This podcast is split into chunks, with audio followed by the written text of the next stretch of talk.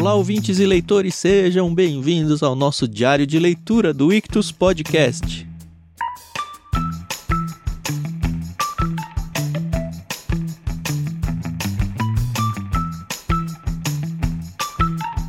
Como você já sabe, estamos lendo Os Irmãos Karamazov de Fyodor Dostoiévski e hoje vamos avançar mais dois capítulos, a segunda lágrima e a terceira lágrima. Eu sou o Thiago André Monteiro, arroba vulgutan no Twitter em outras redes também, mas é o Twitter que serve. E eu estou aqui, como você já sabe, com a Carol Simão para conversar sobre esse livro super legal. Tudo bem, Carol? Tudo bem, então? Oi, pessoal, aqui é a Carol Simão, arroba somente Carol lá no Twitter. E olha, acho que hoje a gente vai falar pouco. Quer dizer, a gente sempre fala que vai falar pouco, né? Mas a gente acaba se empolgando, né? Eu que edito que o diga, viu? É. Sempre começa, não, hoje vai ser isso aqui, aí o arquivo lá de 40, 50, 1 hora e 15. Pois é, Thiago. Bom, sem mais delongas, acho que a gente pode entrar, né? Nós lemos o capítulo 4 e o capítulo 5 do livro 9, né? A Investigação. Essa, lembrando que é a edição da Martin Claret. E é engraçado que eu ouço o audiobook da editora 34. E é muito diferente. começou, começou a ficar muito diferente. Até quantidade de parágrafos é diferente. Lá eles têm muito menos. Não sei porquê. Acho que isso é mais uma escolha de tradutor, né? Hum, mas tipo Enfim. limar um pedaço do livro, assim? Assim, não foi muito, mas tem aqui, principalmente, a gente vai ver durante o esse primeiro capítulo que a gente leu, a segunda lágrima, não tem esse sobre a alma se esclarece, tornamo-nos mercantes, ébre a alma se obscurece. Ah, o versinho dele lá? brilhantes. É. Não tem nenhum desses dois versinhos que aparece. Então, Que estranho. assim, Bom, é, não sei se é tradução ou se eles se basearam numa outra versão. Pode ser. Eu não, eu não tenho físico, né, o, o livro da editora 34, então eu não sei se é isso mesmo ou se o narrador que decidiu cortar. Mas eu tenho o livro físico, então, tipo, eu dei uma- um pause, li e dei play de novo. É, eu não me adapto, já tentei, já retentei e desisti já de audiobook e não me concentro. Eu que preciso É. ler. Mas cada um, cada um, né? E isso, é, é uma questão de hábito.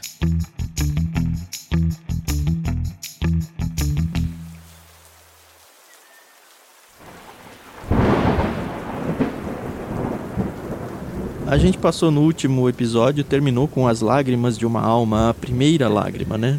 Então, se você ficou uns dias aí sem acompanhar a leitura, talvez estranhe esse começo com a segunda lágrima, mas é porque já rolou uma primeira no último episódio, que foi quando o Dimitri começou a falar lá com os investigadores que acharam o pai dele morto e, óbvio, estão achando que foi ele que matou.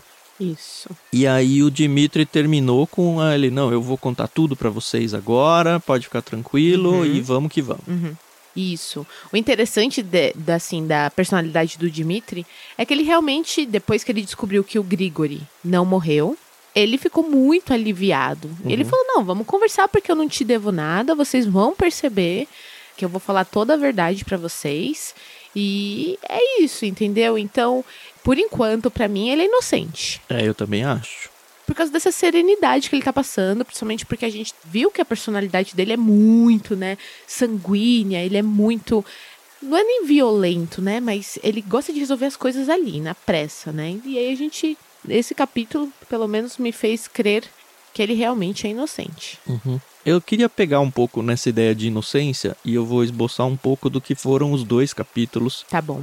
Uma das coisas que me faz pensar se ele é inocente ou não, e o que ajuda muito a gente, leitor, é o fato do narrador ser um narrador onisciente ou não. Certo? A gente não sabe se ele é um narrador onisciente. Exato. Porque ele narra como se fosse. E Isso me confunde Uhum. o tempo todo. Só que aí eu lembro, não, é alguém da história que está contando. Então, Uhum. eu acho que o autor fez isso muito de propósito. Porque assim, ele age como se fosse narrador onisciente. E se a gente tivesse plena certeza de que é um narrador onisciente, eu teria ainda mais certeza da inocência do Dimitri. Por quê? Uhum. Porque sendo um narrador onisciente, ele ia contar fatos que ninguém sabe, porque ele é onisciente. Que Verdade. ninguém, que eu digo, nenhum personagem presenciou, Uhum. a menos do Dimitri, que enfim, é quem estava lá. E aí o que acontece nesses dois capítulos nesse sentido? O narrador conta o que o Dimitri falou, então aí no momento em que o Dimitri está narrando os fatos, já deixa de ser um narrador onisciente, mas uhum. exatamente tudo do que o Dimitri, personagem não onisciente, conta bate 100% com aquilo que o narrador, aí entre aspas, onisciente falou pra gente. E aí o que eu quero Verdade. dizer com isso? Se ele tivesse tentando esconder alguma coisa, alguma coisa não ia bater. E aí ele ia se entregar. Certo. Agora, o fato do narrador onisciente ou não onisciente aí dizer exatamente a mesma coisa que o Dimitri falou como personagem, dá uma credibilidade maior para aquilo que o Dimitri falou, porque uhum. não teve nada diferente. Aí eu falo, é. bom, se o personagem falou exatamente o que o narrador onisciente contou para nós leitores, sem erro nenhum, então o personagem está falando a verdade. Tudo isso seria sensacional se o narrador fosse onisciente, mas ele não é. é. E aí eu é. fico pensando, poxa, será que o narrador também está refém do discurso do Dimitri? Se ele tiver, aí não sei se dá para concordar ou não, mas aí é a maestria do autor, né? Aham, uhum, é interessante, eu não tinha parado para pensar nisso realmente essa questão de não saber quem é o narrador, né? Ou qual o seu papel, nos confunde um pouco, né? uhum. né? Mas não, não, não, afeta, né? O entendimento da história. Sim. Mas é interessante. A gente tem dois personagens aqui, eu não lembro se eles já tinham aparecido por nome. Talvez sim, mas se passaram, sim. não tiveram grande proeminência aí. Você tá falando do promotor e do juiz. Isso. O juiz é o sim. Nikolai Parfionovich, que eu mostrei pra Renata uhum. e ela falou: Ei, não dá pra ler. eu mostrei então ler o nome do promotor aqui. Ei, não dá pra ler também. Mas a gente se acostuma, né? É o Hippolyte, é. que é o promotor, né? O Hippolyte Kirilovich. Não é tão difícil. Isso. Não, depois que você lê, não é. Uhum. E aí eu marquei como é importante aqui que o juiz, ele gosta do promotor, né?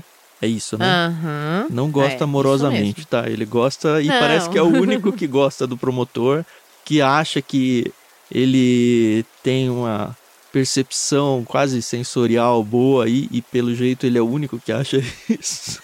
É. Mas eu é. acho que isso vai ser importante de alguma forma. Uhum. E a gente vê aqui que eles fazem meio que o papel do policial bom e do policial mal, né? Na verdade, eles têm que fazer o trabalho deles, né? Que é, é... interrogar o Mitya. Uhum. E eu acho interessante aqui o, o, como o Mitya, ele assume essa questão do interrogatório. Porque para ele, tem horas que você fala assim, ele tá tirando uma com a nossa cara, né? Ele começa a dar risada e começa a, a ter os seus devaneios. E aí tem uma hora que ele começa a ficar sério, preocupado tal. Porque eu acho que ainda não caiu a ficha dele a gravidade do acontecimento. Que ele está sendo acusado de homicídio. Eu acho que caiu, mas ele tem tanta certeza da inocência dele que ele tá levando de boa.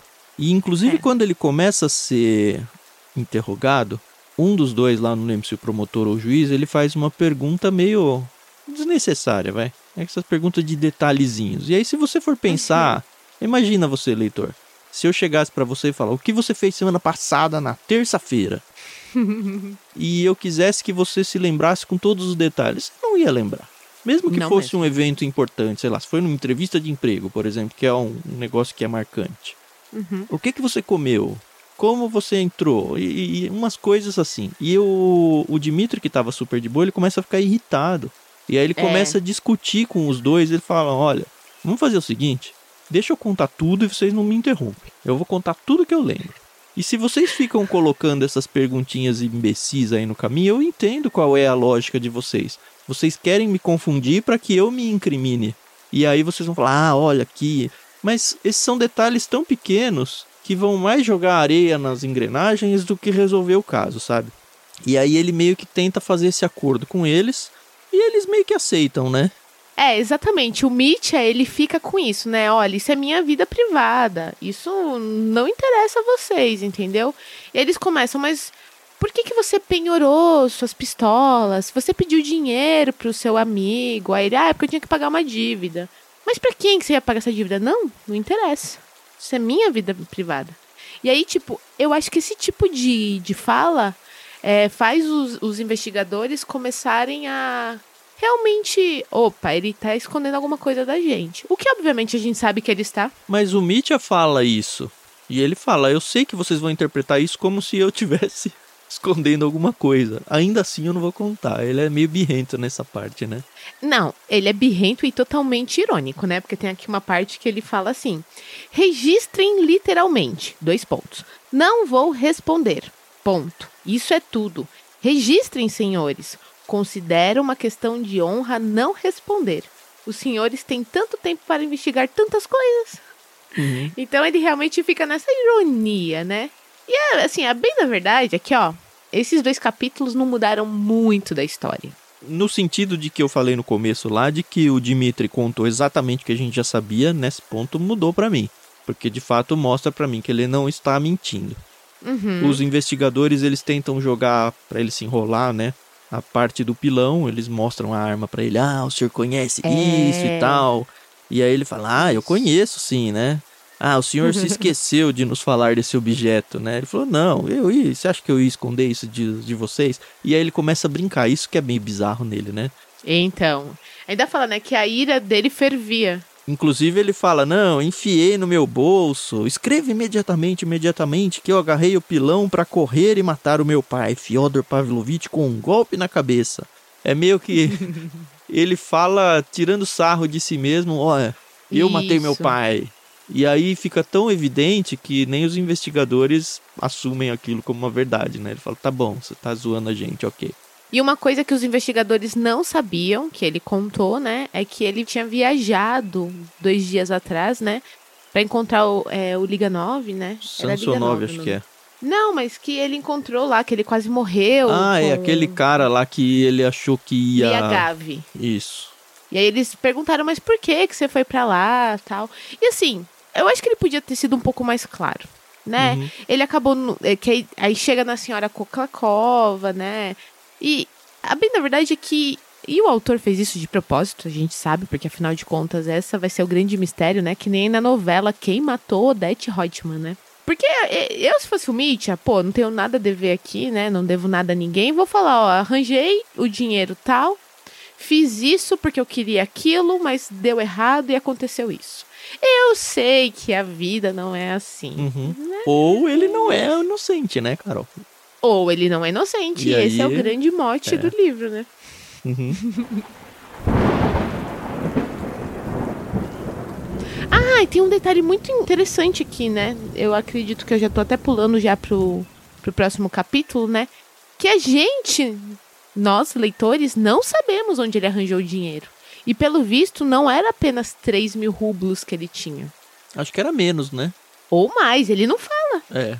Mas aí eles fazem a conta no final do episódio aí, do capítulo, e parece que era um pouco menos. Mas é, Isso. era a única coisa que responderia talvez a inocência ou a culpa dele. E fica no ar, né? Mas vamos chegar lá. Exato. É mais ou menos aí que muda o capítulo, né? Pra terceira lágrima. Uhum. E de novo, assim, ele faz uma pausa para dar uma descansada e tal. E fica nesse lenga-lenga dele ficar tirando sarro e, e, os caras tentando fazer ele se incriminar e ele tentando se defender, falando: Nossa, vocês não fiquem colocando assuntos menores, pede mais de uma vez para ele, deixa eu contar tudo até o final, que eu vou contar e tal. E aí, a certo momento, ele se espanta quando ele descobre pelos investigadores que a porta da casa estava aberta. Uhum. Isso para mim foi muito forte. Porque sim, sim, sim. ao tempo todo ele estava meio brincando, meio tirando sarro e tal. E aí ele descobre, mas peraí, meu pai foi morto lá dentro, né? Tipo, vocês não estão me acusando que eu matei ele pela janela? E aí eles falam, não, claramente não foi pela janela. A porta já estava Exato. aberta, você não lembra se a porta estava aberta? Falou, não, eu não só lembro que ela não estava aberta, mas eu tenho certeza que ela estava fechada. Uhum. Eu achei até agora que vocês estavam tentando me incriminar pela janela. E não. Isso. É, da janela, eu, ele fala claramente aqui. Da janela, alguma coisa ó, dos céus veio, a minha mãe, a mãe dele tá morta, né? Tá, tá, exatamente. Ele fala isso, né? Que é como se a mãe dele tivesse falado para ele e aí ele foi embora, isso, né? Isso, eu desisti e fui embora e acabou. Inclusive, na sequência de eventos dele, não tem como ele ter roubado o dinheiro do pai, porque ele nem entrou. É. Mas assim, tem um ponto aqui muito interessante que ele fala dos sinais que ele tinha, né? Que a Grutchenka tinha tanto com o pai dele, que o Smerdyakov sabia. Ele fala que possivelmente o Smerdyakov é irmão dele. Sim. E aí é, eles até falam, ó, a gente sabe disso, mas... Mas assim, o da Grutchenka que você falou, a Grutchenka não sabe dos toques. É, Ele falou, ó, é, tem duas pessoas no mundo, só três, né, porque o meu pai também, que sabem o significado desses toques. O Smerdyakov Uhum. que me contou, eu e o meu pai, porque o Smerdyakov e o meu pai, eles se conversavam por toques para avisar da chegada da Grutchenka. Só que parece que os investigadores... É, então os investigadores não dão muita trela, mas aí Uhum. depois começa a falar, ah, então talvez seja o Smerdyakov. E aí, o que na minha cabeça deu a entender é, os investigadores estão tentando fazer o Dmitry falar que foi o Smerdyakov. Porque eles Isso, sabem ele que o Smerdyakov isso. tá doente. Uhum. E aí o Dmitry fala, não foi ele, eu tenho certeza que não foi ele. Ah, mas então quem foi? Ele falou, ah, foi o diabo, eu não sei quem foi.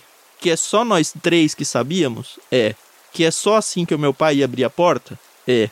Mas eu sei que não foi ele. Ah, mas é porque ele tá doente, porque não sei o que. Aí eles até falam, ah, o médico falou que ele tá, talvez até nem sobreviva essa noite e tal. Fala, não. É porque ele é um tonto. Ele é um fraco. Sei não. Ele tem medo de mim toda vez que eu vou falar. Ele não aceitava gorjetas que eu dava pra ele. Ele nunca teria condições. E aí ele joga. E talvez ele seja até o filho do, do meu pai. Vocês não sabem dessa? Então eu digo com todas as letras, se não me engano, nesse trecho ele até fala, registrem aí, né? Ele fala isso várias vezes. é. Não foi o Smerdyakov. Ele fala, bom, se não é o Smerdyakov, tem que ser você, né? Não, também não fui eu. Caramba. E aí entra o esquema do dinheiro, né? Ele fala, não, mas aí, Isso. senhor, ele narra como foi o negócio do Grigori, tem toda a questão de, ah, você voltou pra dentro, passou o lenço, não passou, que dá uma irritada nele de novo. Fala, ah, eu sei lá. Eles mandam ele sentar na cadeira do jeito que ele sentou no muro, ele fica super irritado e tal. Aí ele fala, ah, eu voltei, peguei meu. Achei que ele tava morto e fugi. E que bom Uhum. que ele não tá morto, né? É, porque ele que me criou. E aí surge o dinheiro. Que aí era. Eu, assim, É. o tempo todo eu tava lendo, eu falei, a hora que chegar o dinheiro não vai ter jeito. A hora que chegar o dinheiro não vai ter Então, jeito. Exatamente, porque aqui fala, e isso os promotores estão falando, quando você foi até a casa da Fênia, você já tava com as mãos sujas, mas você não tava com dinheiro na mão. E quando você chegou na casa do seu amigo, o Piotr, você tava com as mãos sujas, mas tava com dinheiro na mão. Que momento você arranjou esse dinheiro, né? Porque a gente sabe que você foi lá na Coca-Clova, mas não conseguiu. A Fênia foi depois do, da agressão pro Dimitri? E ele tava sem Foi. dinheiro ali? Eu não me lembrava disso, Uhum. não. Ah, olha só. Na 538 para 539, o Mitya tá falando do plano dele. Que, ah, eu, já que eu matei o Grigor e tudo, a minha ideia era fazer essa festa e depois me matar, 5 horas da manhã. Certo. Era isso que ele ia fazer. E aí ele Uhum. fala que os desdobramentos do evento ali da festa fizeram ele mudar de ideia. Uhum. E aí começam a interrogar ele agora na 539. Contudo, o promotor Hippolyte Kirilovich chegou a uma única conclusão. Ele saltara do muro em tal momento, presa de tal emoção, para verificar com certeza se a única testemunha de seu crime estava viva ou não. Assim, que força, que espírito de decisão, que sangue frio, que providência deveria possuir esse homem, mesmo em tal momento, etc e tal. O promotor estava muito contente. Eu irritei esse homem nervoso por meio de banalidades e ele acabou se traindo. Mitya continuou a depor, sofrendo muito, mas logo foi detido pelo juiz Nikolai Parfionovich. Como então o senhor pôde ir à casa da serva Fedósia Markovna, que é a Fênia, Uhum. com as mãos e como se soube mais tarde com o rosto ensanguentados? Eu nem tinha reparado que estava coberto de sangue, respondeu Mitya. Isso é possível, é exatamente o que costuma acontecer, disse o promotor, trocando um olhar com o juiz Nicolai. Justamente, eu nem tinha reparado. Excelente reflexão, senhor promotor, Mitya logo o aprovou. Mas a seguir veio o relato da sua decisão repentina de apagar-se e deixar-se o livre caminho para as pessoas felizes? E ele foi totalmente incapaz de se atrever a desnudar novamente seu coração, como pouco antes ia falar da rainha de sua alma, Grutchenka, né? Aham. Isso repugnava diante dessas pessoas frias que o assaltavam como criminosos. Assim, em resposta à chuva de perguntas repetidas, disse brevemente, em tom muito seco: Ah, bem, então eu tinha resolvido me matar. Para que continuar a viver? Isso se impunha por si só. Seu primeiro tinha voltado, que é o capitão que tinha voltado para ficar com a Grutchenka. E o primeiro amor, o sedutor, depois de cinco anos. Nota que não fala em nenhum momento do dinheiro. Mas também não Uhum. fala que ele não estava com o dinheiro. Eu preciso voltar lá na narração mesmo dos fatos. Eu tenho a Uhum. impressão de que ele já estava sim com o dinheiro. E aí vai falando, não fala mais nada de dinheiro. E aí ele vem falar um pouquinho mais adiante, na 540, quando ele se encontra com o Piotr lá, Sim. E aí sim ele tá com o dinheiro. Mas eu não sei se foi nesse intervalo que ele conseguiu o dinheiro ou se o dinheiro só não foi tema da conversa aqui. Eu pelo menos tinha lido assim. Eu não sei agora também se eu ouvi no audiobook alguma coisa do tipo que me fez pensar isso. Eu teria que também voltar e ouvir novamente. Bom, mas. Bom, fica aí. O fato é que ele relata tanto o encontro com a Fênia quanto o encontro com o Piotr lá, um amigo dele. Uhum. E aí, quando perguntam para ele, tá, mas onde você conseguiu esse dinheiro? que é só o que a gente quer saber como leitor, ele fala: não vou falar. Exato. ah, Mítia. isso é meu e tal. Ah, mas então fala pelo menos quanto dinheiro você tinha. Também não vou falar. Aí eles dão um jeito de achar essa quantia, né? Porque eles Sim, falam, eles não, a agora a contas." gente tem que confiscar tudo que é seu. Pelo menos por enquanto, fica tranquilo que se você for comprovado a sua inocência, você vai ter isso tudo de volta. Mandam até ele tirar a roupa pra investigar os bolsos dele. Fala, não, eu vou dobrar meus bolsos pra fora aqui. Não, tem que tirar tudo. Vamos ali atrás. Não, não vou fazer isso aqui na frente de todo mundo e tal. Mas aí, fazendo as contas com o que ele já tinha gasto e com o que foi encontrado com ele, não chega nem perto do que era os 3 mil rublos, né? É, exatamente, né? E aí a gente começa a pensar de novo, né? Que ele roubou esse dinheiro, a gente sabe. Não sei, ele pode ter vendido aquela medalhinha da dona Coca-Cola lá. Hum, é verdade. Ela não voltou pra verdade. história ainda. E não, não tem menção alguma dela, né? Não tem, ele também não fala. Porque ele fala: "Não, isso aqui é uma vergonha pra mim dizer pra vocês como que eu consegui esse dinheiro". Que pode ser interpretado como vergonha pra ele ter vendido esse presente que ele ganhou, uma medalha. É verdade. Vamos ver ganhou se o livro aspas, vai né? vai por aí ou não.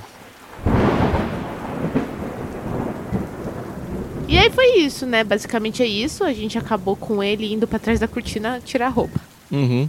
E continua, né? Vai continuar aqui essa investigação. Não sei pra onde vai levar. Mas eu Uhum. ainda sou time Dimitri, tá? Tá não que eu certo. ache ele muito bonzinho, né? Uma pessoa honesta e de bom caráter. Mas eu É. ainda acho que ele é inocente. É, ele é inocente até que se prove o contrário, mas é aquilo que eu te falei umas gravações atrás. Quem ouviu já sabe. Eu tô com muito medo desse livro ele ser que nem Dom Casmurro. Ah, eu jogo minhas fichas de novo no Smerdiakov. Eu tava editando uns áudios antigos aí, Carol.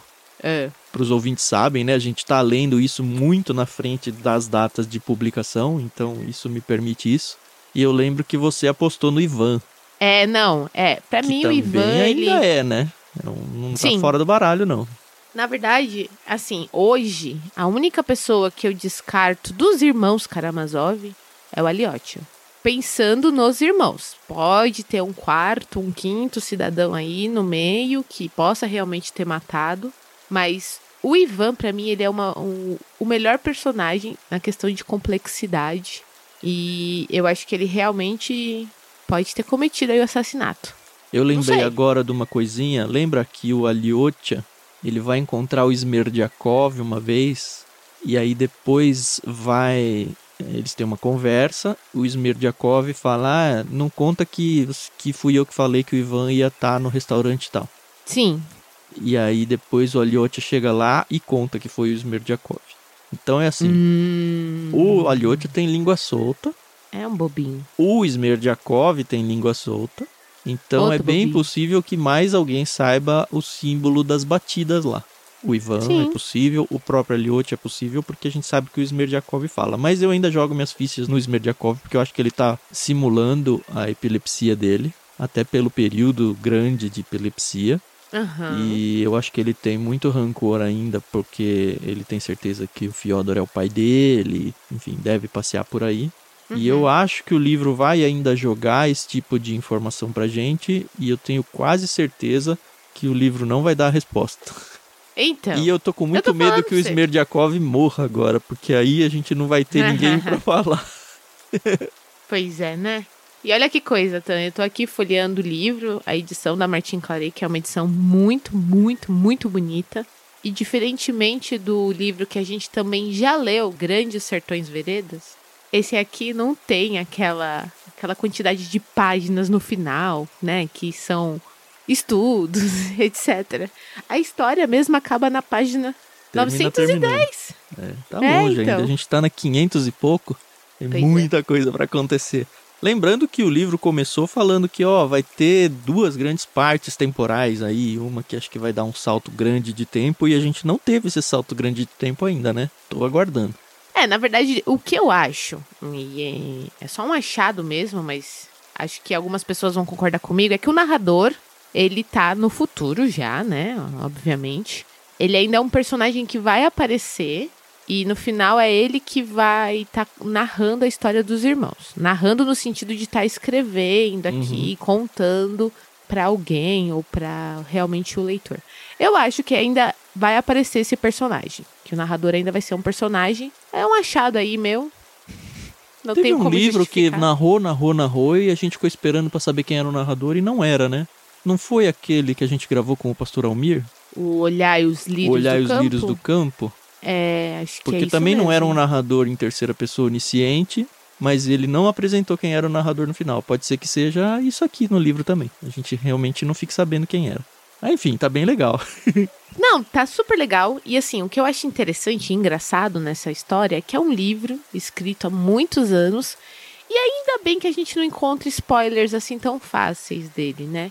É, não, ler tudo isso aqui com spoiler ia ser uma grande sacanagem. Muito, muito. É diferente, tipo, de ler um, um Senhor dos Anéis, que você já sabe a história, ler um Harry Potter. E legal, é sempre legal ler, porque você tem ali outros personagens e. Você não tem a surpresa, né? É, então, mas você não tem a surpresa. Você sabe o que vai acontecer no final do Harry Potter, você sabe o que vai acontecer no final do Senhor dos Anéis. E isso é um, um pouquinho triste, entendeu? Eu não tiro o mérito dos filmes, eu gosto também, consumi todos. Mas. Mas, ó, é por essas e outras que até hoje eu nunca assisti o filme do Great Gatsby. Que tem, acho que o Léo DiCaprio. Ah, não, também não. Mas também Porque... nunca li livro. É, então. É um livro que, assim, não tá na minha fila, no começo da fila aqui, mas tá na minha fila de leitura. E esse é um livro que eu falo, não, eu quero ter a surpresa da leitura, sabe? Eu acho mais legal. Uhum. E pode ser que seja uma grande porcaria, não sei. É, dizem que o filme é meio ruinzinho, né? Não sei, não sou, não assisti, não posso julgar. Mas tem um livro chamado Mulherzinhas, que ele tem uma adaptação de 1994 com a Nona Ryder. E eu lembro que eu assisti, eu era pequena. E uhum. agora, 2019, 2020, saiu novamente com a Emma Watson, a Meryl Streep e tal. E eu assisti e amei, amei tanto a versão de 94 quanto essa mais nova.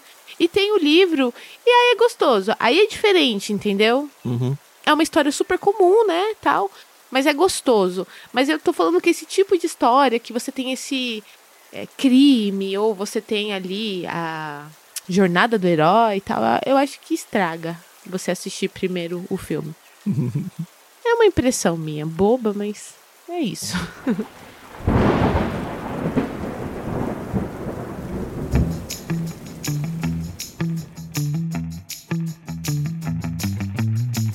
Estamos tentando encher linguiça aqui, mas é isso. É isso. Não, beleza. No próximo episódio a gente volta com mais dois capítulos. Ainda não termina esse livro, sei lá que livro que é que a gente tá lendo aí da investigação. Uhum. Mas tá legal os desdobramentos. Vamos ver para onde vai levar aí. Altas conjecturas aí. Se você tá curtindo, se você tem teorias sem spoilers, por favor. Teorias, tá? Não informações. Coloca lá no nosso canal no Telegram lá, que a gente está fazendo a leitura com vocês ali também, comentando o livro, t.me barra Ictus. Se você não conhece nosso projeto de leitura bíblica comentada, é uma oportunidade. A gente também tem um canal no Telegram só para ele, que é t.me barra leitura bíblica comentada. Esse podcast está com feed sozinho, tá? A parte. Então, se você consome podcasts aí através de aplicativos em vez do nosso site, você tem que assinar um feed separado Procura por leitura bíblica comentada, porque tá bem legal lá também. E é isso. Até o próximo episódio, galera. Isso aí, pessoal. Obrigada aí pela paciência e a gente se ouve no próximo episódio. Até mais.